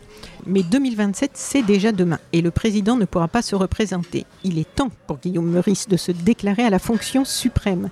Guillaume Meurice est votre candidat. Quand s'impose la nécessité d'aller plus vite, plus haut, plus fort. On sent, on sent que ça y était bien imprégné du, du personnage. Des, voilà, des éléments de langage politique. Euh, instinctivement, nos regards convergent vers le seul candidat légitime qui incarne à lui seul l'avenir de la France du futur. Et tu nous offres quelques belles phrases que des petites personnalités euh, comme ça dans le monde ont dites par rapport à ta candidature. Hein on n'est pas à ça près. je n'ai jamais rencontré un homme aussi charismatique, ça c'était juste Barack Obama. Oui, voilà. Ce sont des vraies euh, citations, bien Bah oui, oui, on se doute bien. Il est celui, je ne veux pas du tout euh, sous-estimer ton, potentiel de président, mais, mais puis, ce qui est bien, c'est que c'est toute euh, tendance confondue. Hein. Il est celui qu'il faut à la France, signé Vladimir Poutine. Je crois en lui, Kim Jong-un. Tu veux cet appartement, Gérald Darmanin? donc ça, c'est le, un spectacle. J'ai vu qu'il y avait beaucoup de dates de tournée avec ce spectacle-là. Est-ce que tu peux nous en parler un peu plus? Donc là, tu es seul en scène et tu joues le président ou... Je peux pas trop en dire, mais presque. J'ai ma, ma, régisseuse qui intervient quand même de ah. temps en temps dans le spectacle. D'accord. Euh, ouais, je l'ai créé pour les présidentielles 2022. Mhm. Parce que euh, j'aime bien la façon dont les, politiques se sont, ont récupéré les codes du spectacle. Parce que c'est toujours nul. Ils savent pas faire. Oui. et donc il y a un côté très très ringard et très désuet qui me plaît énormément. L'entrée en musique, le clip de campagne, tout ah ça est extrêmement codifié. C'est presque pathétique. Hein, c'est pathétique. Mm. Bah, on l'a vu avec Valérie Pécresse, c'était le summum. Oui. On a presque envie de dire la pauvre. Ah oui, oui, bah, j'ai eu pitié, hein, vraiment, carrément. J'y étais en plus. Hein. Ah oui, ah, oui j'ai vu le, le crash industriel ah en direct. Et, euh, et, ça m'a amusé de me réapproprier ces codes-là en les caricaturant évidemment, mais n'y avait pas grand chose à faire parce que c'était déjà caricatural. et en imaginant un personnage, un homme politique euh, candidat Oui. qui soit euh, euh, post-macroniste, c'est-à-dire à, à la fois Macron il dit qu'il est de gauche et de droite, Oui. et moi mon personnage il est à la fois et d'extrême gauche et d'extrême droite. Donc vraiment il va bouffer à tous les râteliers. D'accord. Il les rassemble, il- tout ce qu'il peut rassembler. Il dit que tous ces, tous les gens, le personnel politique sont ses amis. euh, voilà. Donc j'ai poussé les- le, le cran du cynisme au maximum. Alors, il y a des trucs assez marrants qui se confrontent avec la réalité. C'est-à-dire que j'avais donc c'est un personnage qui fait des propositions de réforme. Mhm. Ça c'est pratique aussi dans un cadre comme ça parce que tu peux aborder tous les sujets. Mais il se trouve que par exemple dans l'écologie, j'avais des réformes de type euh, faudra mettre des cols roulés l'hiver. euh, et il s'est avéré que la réalité. T'as rattrapé. Je dis putain mais il y a un plagiat au spectacle. La réalité Oui. m'a rattrapé. Ce qui est- C'est incroyable. Et je me suis retrouvé dans la même situation que les humoristes américains quand Trump a été élu. Le mec était tellement caricatural, Oui, c'était oui, déjà un clown que c'était hyper difficile pour eux d'aller plus loin parce que le gars il dit euh, faut boire de l'eau de javel pour euh, guérir du Covid. c'est vrai. Alors euh, parfois je me retrouve un peu dans cette situation Oui. et bon je m'adapte, hein, je, je change le texte régulièrement, je rajoute des choses, j'en enlève. Et de Meurice 2022, euh, j'ai passé à Meurice 2027 parce que le spectacle marchait bien, je m'amusais Et tu adaptes alors au fur et à mesure j'adapte. de. Et j'adapte même en fonction des villes où je joue. euh, Je demande toujours au régisseur dans l'après-midi qu'est-ce qui se passe. Des fois, il y a le maire dans la salle, donc j'en fais les tartines sur lui. Euh, ouais. donc ça m'amuse et ça me permet de pas de de, de pas me lasser aussi Oui. du spectacle. Et alors du coup, c'est jubilatoire euh, de jouer au président? Ouais, carrément. Ouais, c'est jubilatoire de jouer un personnage le plus éloigné de soi, enfin en tout cas ce qu'on imagine le plus éloigné de soi possible. Ça c'est vraiment, bah, c'est le principe du théâtre, c'est vraiment génial. Et, bah, c'est un peu un truc enfantin aussi. hein. Oui. Quand on est enfant, on aime bien jouer, je sais pas, des monstres, euh, des, policiers, enfin voilà, on aime bien se mettre en scène dans nos différents rôles et c'est vrai que celui-là, il est vraiment... Il est marrant à jouer parce que ouais, comme on parlait d'aspect un peu désuet, ils ont aussi une emphase, une manière de dire un discours, une gestuelle très très rigide, très- euh, pas du tout naturelle et ça se sent qu'ils se regardent en même temps en se disant voilà je crois que j'ai trop la classe et c'est intéressant. En fait, ils essayent tous d'être le général de Gaulle.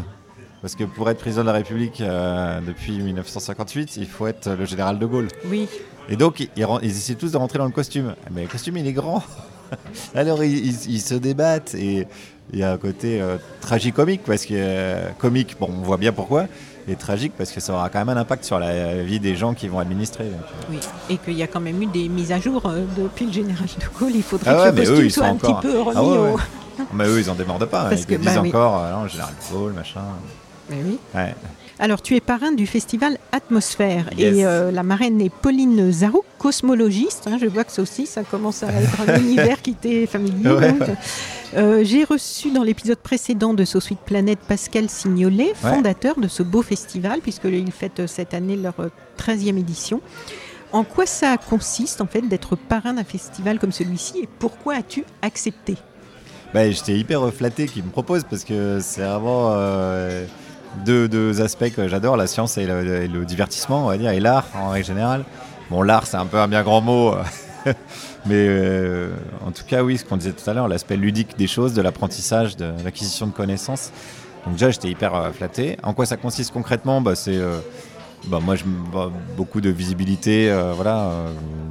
Je, je fais de la pub pour les réseaux sociaux, euh, j'incite les gens à venir voir. Et puis, je présente un documentaire qui est un documentaire que j'ai coécrit Oui, euh, sur les cétacés en captivité. oui, Ouais. j'ai pas réussi à le. Je l'ai Ouais, cherché il est, sur le il net. est plus en lien, je crois, sur. euh, Même en VOD payante, je l'ai pas trouvé. Ouais, bah, c'est galère hein, parce que c'était Ushuaïa TV, donc ça doit être sur des chaînes euh, cachées, des, des box. même moi, je ne saurais même pas comment le trouver. Ouais. Et je crois qu'ils le rediffusent régulièrement et c'est pour ça qu'ils l'ont pas mis en ligne en accès gratuit. Ah oui, Il me semble ça. que c'est ça. Bon, donc ça, je présente ça le samedi. et- Ouais, il y a la bande-annonce. Ouais. Donc qui est un film sur. Sur les cétacés en captivité. Alors, euh, en France, donc la fin des cétacés en captivité, on espère, même s'il y a encore quelques batailles juridiques à, à mener. Et, euh, et on a fait ça avec Stéphane Jacques, un réalisateur que j'aime beaucoup. On a été tourné au Marineland en caméra cachée. euh, Ah oui. voilà, on s'est- bien amusé, même si, encore une fois, c'est assez tragique. Et donc je le présente euh, samedi, après-midi, début d'après-midi, et puis le soir je joue le spectacle avec Eric euh, Lagadec. euh, Grosse journée. voilà, bonne journée. Bon, ça va être chouette. Ça va être chouette. Et Mais puis, ouais, c'est un festival que j'adore, mais il y a vachement de liens. Enfin, on sépare. Alors, je sais pas si c'est très français, ça de séparer le littéraire et le scientifique, enfin, ça n'a aucun sens. Quoi. donc il y a des filières, il faut choisir filière scientifique ou filière littéraire, alors que les deux se complètent. La science, ça devient tellement abstrait parfois que ça en devient poétique. Enfin, la physique quantique, c'est des trucs le cerveau n'arrive même pas à suivre. Quoi. Un peu comme quand on lit de la poésie, euh, il y a des vers de Rimbaud où tu les relis quatre fois. Oui, il n'y a pas forcément de sens euh, littéral, mais il faut se laisser porter. Bah, la physique quantique, c'est un peu ça, même les mathématiques, euh, choses comme ça. Donc il y a énormément de liens et de ponts et il n'y a aucun sens de séparer les deux. Donc là, j'aime bien, ça se rejoint et je trouve que c'est oui. efficace. Et en plus, c'est assez créatif, je trouve, au niveau du festival, parce mmh. que d'après ce qu'il me racontait, il y, a, bon, il y a évidemment des projections de films, il y a des avant-premières, il y a aussi des, des conférences comme ça spontanées dans la rue par des scientifiques euh, un village de, d'acteurs du changement euh, avec tout un tas de... Des ateliers pour les enfants. Oui, aussi. Donc euh, c'est, plutôt bien, bien ficelé. Par rapport au documentaire sur les delphinariums, c'est prévu pour quand c'est déjà acté la fin des... en France? On en a parlé, on a C'est compliqué. Ce qui est acté, c'est... Pardon. On est dans une brasserie parisienne, mes chers amis. C'est pour ça que vous entendez un peu de bruit autour de nous. Je reprends. Euh, c'est acter l'interdiction de la reproduction, mais, et le mais est très important, euh, sauf possiblement à des fins scientifiques. De la reproduction. De la reproduction, donc c'est-à-dire qu'ils n'ont plus le droit d'en acheter, ils n'ont ah. pas le droit d'acheter, de, de, se fournir en dauphin ou en orque. D'accord. Mais avant, ils avaient le droit de les faire se reproduire, ce qui fait qu'il y avait des dauphins qui naissaient en captivité, ah qui bah avaient toujours connu la captivité et que ça pouvait continuer comme ça indéfiniment. Donc là, la loi a été votée sur la fin, de, voilà, la fin de la reproduction. Donc à terme, ça voulait dire, bon, bah, du coup, plus de delphinarium si on n'a plus le droit d'en importer et qu'on ne peut pas les faire se reproduire. Mais il y a une bataille juridique et c'est souvent là que se placent euh, les exploiteurs d'animaux, c'est euh, l'aspect euh, scientifique dire mais non, on en a besoin, les scientifiques en ont besoin pour la recherche. C'est ce qui se passe en ce moment au Japon avec les baleines, où les chasseurs de baleines disent non, non, mais c'est pour la recherche. Ils ont un quota et ils disent que c'est euh, pour la science, alors que tout le monde sait que non. Donc c'est euh, ce biais-là qu'il va falloir euh, verrouiller. Donc, y a des... donc la, victoire n'est pas tout à fait acquise. Après, nous, on a voulu faire quelque chose sur qu'est-ce qui se passe pour les animaux à la fin des delphinariums. Donc les projets de sanctuaire, c'est assez compliqué, comme c'est des animaux sociaux ce serait très difficile de les réhabiliter comme ça. Enfin, on peut pas, en gros, on peut pas les relâcher comme ça dans leur milieu naturel en disant démerdez-vous. Ils mangent euh, du, poisson mort depuis qu'ils sont nés, ils savent pas chasser, ils savent pas créer des liens. Les orques, ça a un langage assez complexe, ça parle pas la même, le même langage selon les endroits du globe. Enfin, ça, c'est comme si on te mettait à poil dans la forêt euh, oui, et du jour au lendemain et l'air de toi. Donc euh, voilà, et puis c'est une thématique qui n'est pas, qui pas très médiatisé. Enfin, on, se dit souvent, bon, c'est les animaux, donc on verra après, quoi. On verra bah, après les problèmes des humains. Parler aussi par différents, euh, parce qu'il y, y a, je sais que si Shepard se battent par rapport à, mm. tous les tous les dauphins qui sont pris dans des filets. Il y a les massacres de dauphins, c'est aux îles Féroé, je crois, non? En Ouais, ouais, les ouais, c'est des, massacres aussi, euh, bon, pour des questions, euh, je ne sais pas si c'est rituel, ou traditionnel. Tradition, des villes, euh, c'est vrai que tout ça, quand on aime les animaux, euh, ça semble euh, complètement dingue. Mais aujourd'hui, par rapport à celles et ceux qui nous écoutent, quelqu'un qui se sentirait un peu sensible, qui aurait envie de s'engager par rapport à cette cause-là, est-ce qu'il y a des associations dont tu peux donner des noms que les gens peuvent rejoindre, qu'ils peuvent bah soutenir sur lesquels ils peuvent s'informer, les, sites desquels ils peuvent, ils peuvent s'informer? Ben moi, je suis parrain d'une association qui s'appelle Cétacé, donc qui milite pour la fermeture des delphinariums, voilà, spécifiquement sur cette, euh, sur cette cause-là. Donc, ils sont très efficaces selon moi et très compétents dans leur domaine. Il y a Sea Shepherd, évidemment. Euh, moi que j'aime beaucoup euh, parce que ils font voilà. On leur reproche parfois de faire beaucoup de communication mais en même temps je pense qu'il faut faire de la ben, communication. il faut alerter l'opinion publique sur sur les thématiques comme tu disais des pêches, euh, ils appellent ça des pêches accessoires. Oui. Parce qu'ils voulaient buter d'autres euh, d'autres animaux. Et bon, il y a des dauphins. Manque de bol, les gens ils aiment les dauphins, alors ils sont un peu emmerdés, etc. Donc Sea Shepherd évidemment, One Voice aussi fait un bon boulot euh, assez global. ils attaquent en justice quand il faut attaquer en justice. Donc je citerai ces trois associations-là ouais, qui me paraissent. Et Bloom. et Bloom, évidemment, Bloom, ils sont plutôt sur la pêche. Et évidemment, oui, bien sûr, bien sûr, Bloom. Bloom, est-ce qu'ils ont des, volontaires, des bénévoles, ou est-ce que c'est vraiment le travail de plaidoyer au niveau des institutions pour faire bouger les lois Moi, je les connais plus par cet aspect-là. Oui, plaidoyer et lobbying et pétition, oui, ce genre d'action. Ouais. Ouais, oui. oui. ils ont moins d'actions. Euh, on va dire, euh, coup de poing comme Sea Shepherd peut avoir. Euh, chez Sea Shepherd, c'est traditionnel, oui, de, de, prendre un bateau et de foncer sur les baleiniers ou de traquer les, bah, les braconniers. Oui, parce que c'était un, ancien de, un ancien fondateur de Greenpeace, Paul, Watson, donc il y a toute cette famille d'idées. Mais moi, j'aime bien, après, il y a mm. toujours des luttes entre associations qui se tirent la bourre bah et surtout qui critiquent les moyens d'action des autres. Bon, ça, ça a mm, mm, tendance à m'énerver. moi aussi. Et, ça parce que je considère que tout est complémentaire. Ben oui, c'est ça. S'ils arrivaient à faire un peu plus ensemble. Il y a toujours des euh, ah mais toi t'es pas assez radical, euh, toi t'es pas assez réformiste. Enfin, c'est toujours pareil dans tout. Et toi tu défends les éoliennes alors que les éoliennes en mer ça va pas du tout. Oui c'est ça. Après les discussions peuvent être intéressantes, mais en tout cas les luttes fratricides on va dire. Euh, c'est un beau contre-pouvoir je trouve quand même hein, les, toutes ces ONG. qui, comme bien sûr, bien sûr. tout ça, si on les avait pas, ils font quand même un. Si, j'ai une autre association qui s'appelle Al-Larc, qui font des sorties en mer à Cancale parce qu'il y a des dauphins résidents dans la baie du Mont-Saint-Michel et ils ont un vrai travail de vulgarisation scientifique.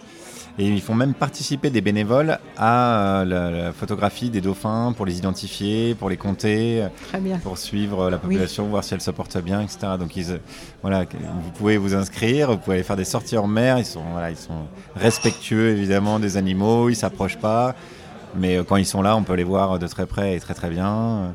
Donc voilà, il y a des assos comme ça. À l'arc, ouais, je, cite aussi parce que ça s'écrit comment? Parce que je vais essayer de. Je vais à l'arc, ça veut dire au large. Euh, A L, euh, ça doit y avoir une petite apostrophe L A R K. Al l'arc. Ils ont un site internet, vous allez trouver fastoche. Oui, ah bah, je, vais, je, vais mettre, je vais vous mettre, chers auditrices et auditeurs, je vais aller chercher les liens pour vous. Comme ça, le travail sera tout mâché, vous n'aurez plus qu'à. voilà, ce sera très bien. plus qu'à cliquer. Euh, alors, on a bientôt terminé. Pour les engagements, donc, puisqu'on y est, euh, tu soutiens pas mal de causes et d'associations. J'ai vu ça aussi. Euh, selon notre emploi du temps et nos activités, on peut adopter différentes formes de soutien à des causes.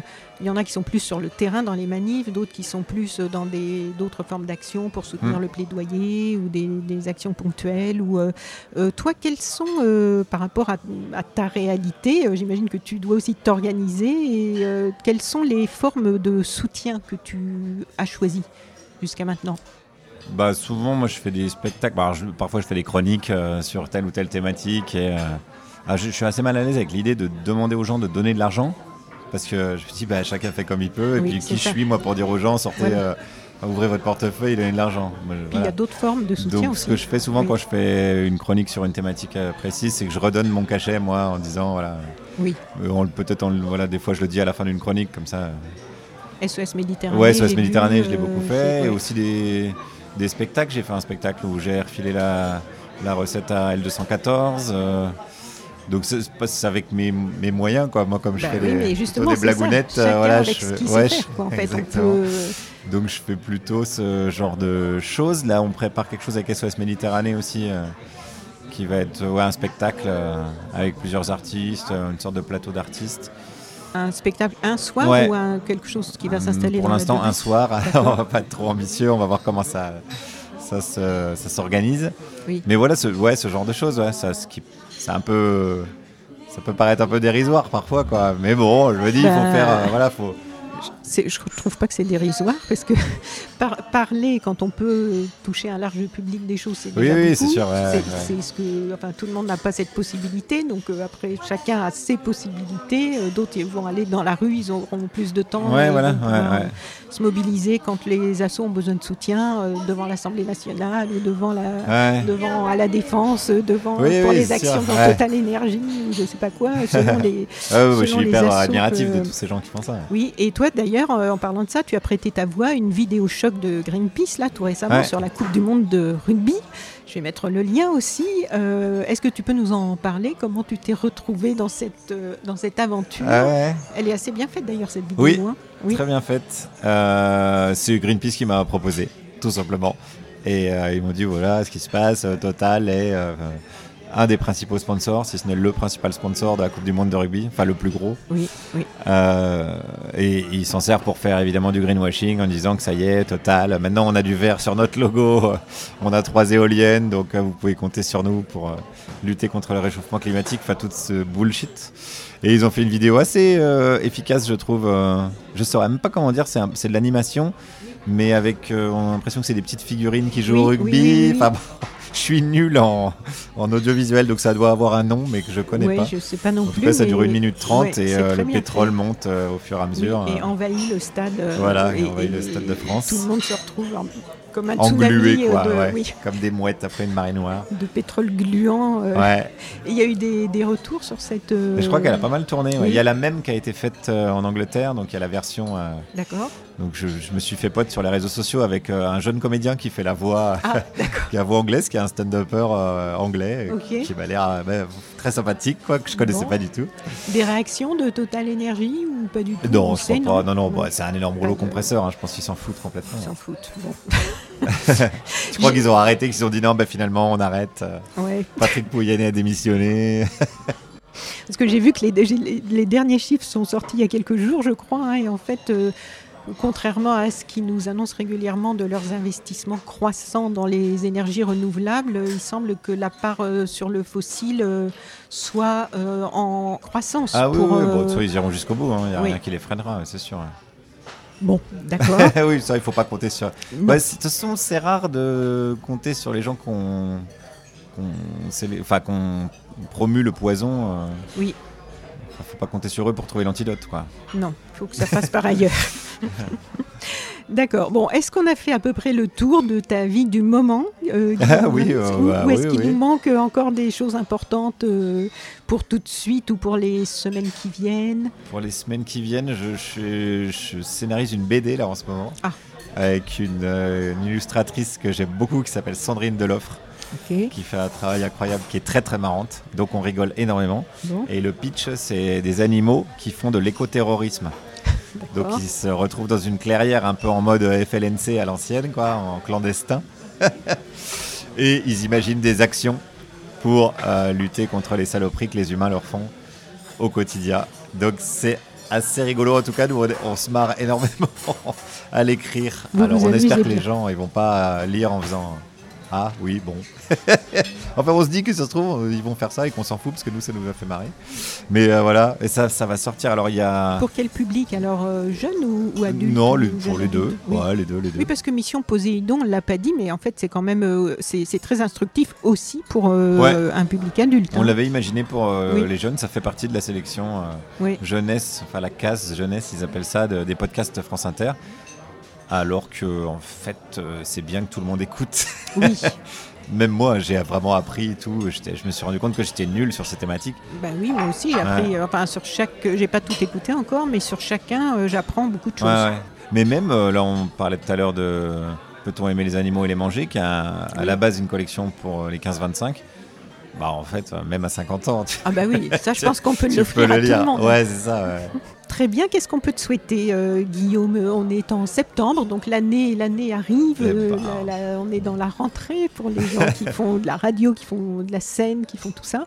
Bah, de continuer à m'amuser. hein. Oui. Ouais, voilà, c'est tout. C'est bien ça déjà. Il y a des gros projets ou des gros rêves que tu n'as pas encore réalisés et que tu aimerais, euh, que, tu, que tu rêverais de réaliser, peut-être avec des- d'autres personnalités ou, ou dans un autre contexte ou euh, Euh, ouais, bah, je suis en train de réfléchir à un autre podcast qui serait. euh, ah, J'ai la chance euh, de côtoyer, de rencontrer plein de gens avec la radio, Oui. avec euh, bah, les podcasts que je faisais, Maurice Recrute, etc.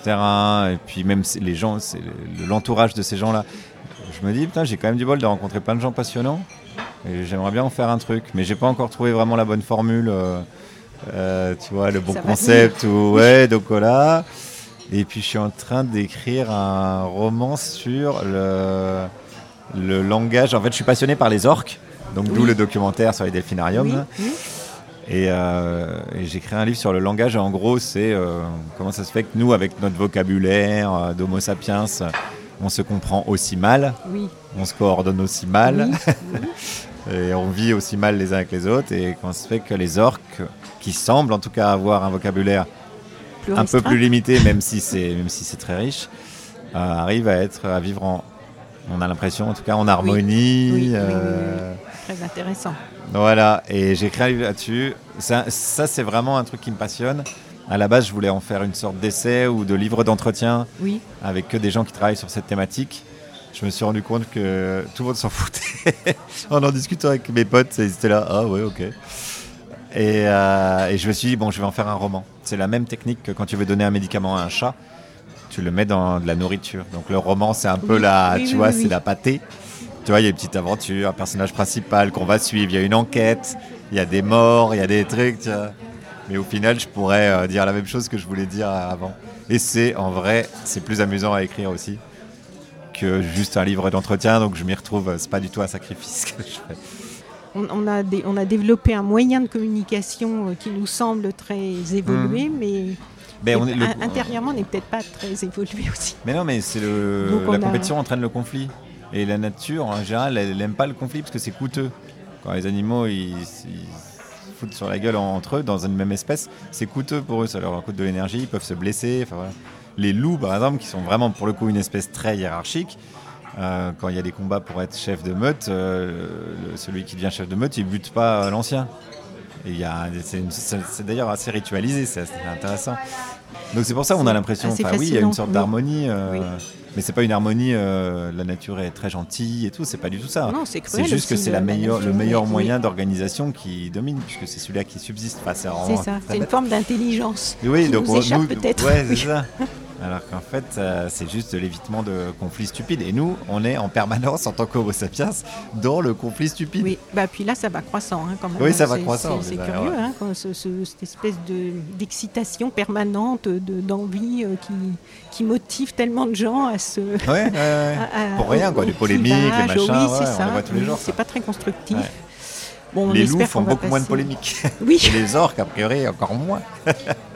Bon, et ben on attend ce livre avec impatience alors. Ben, un grand merci, Guillaume Maurice. Merci à toi, c'était super sympa. Ça m'a fait super plaisir, de, de, parce que je te suis euh, depuis longtemps, et je me souviens même avoir fait, euh, je crois qu'elle l'avait dit dans votre émission d'ailleurs, dans les débuts de Sweet Planet, j'avais fait une interview de Colline Serrault qui m'avait dit que son, qu'ils étaient fans chez elle et que son fils t'écoutait ah régulièrement. Ah, j'adore Colline Serrault. Bon, et je te connaissais, mais ça, ça a redoublé mon attention et mon ah, intérêt après cette interview. Donc euh, j'espère qu'on va vous entendre toujours autant, sous différentes formes ou euh, on tous les uns toujours un moyen d'ouvrir notre hein gueule. Hein. Oui, oui, oui, il faut, on va soutenir ça. Je sais qu'il y a eu beaucoup de pétitions pour euh, oui. qui n'ont pas été euh, entendues, mais c'est pas grave.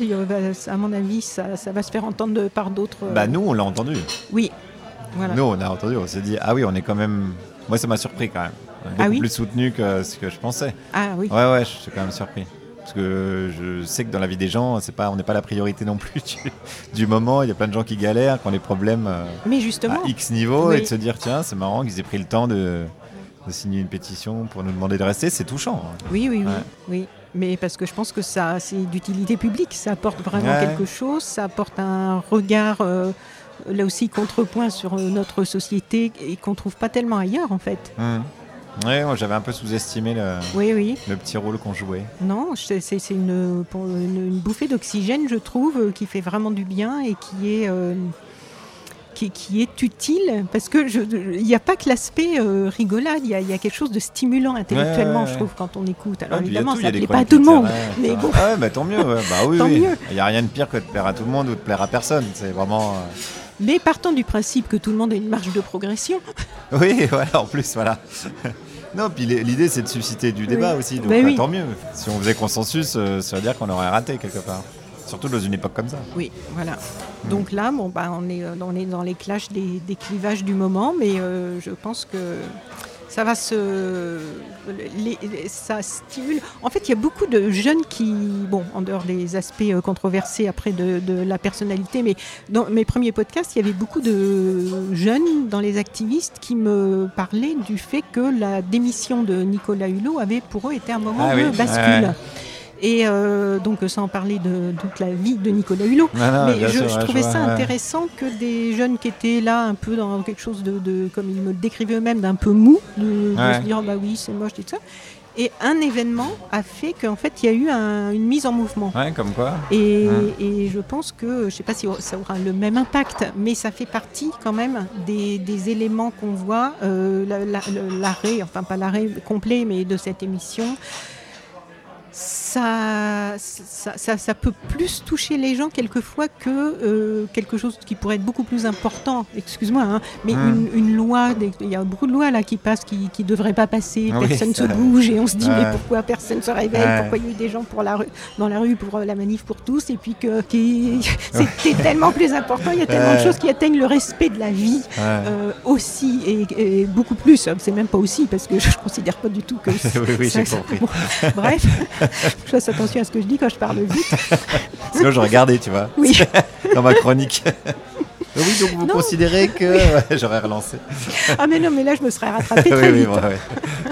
bon, bref, donc enfin tout mhm. ça pour dire que euh, je te souhaite une très bonne continuation. Ben, euh, c'est réciproque, je te souhaite la même chose. Merci, pour l'invite. Merci, bonne continuation et puis euh, peut-être à une prochaine pour parler de ce livre que je vais attendre avec impatience maintenant. Voilà. À bientôt. À bientôt. Chères auditrices, chers auditeurs de So Sweet Planet, si cette interview vous a plu, vous pouvez maintenant soutenir mon travail sur Patreon. Je vous rappelle que je réalise seul tous les contenus des podcasts et du site internet sosweetplanet.com et je suis indépendante.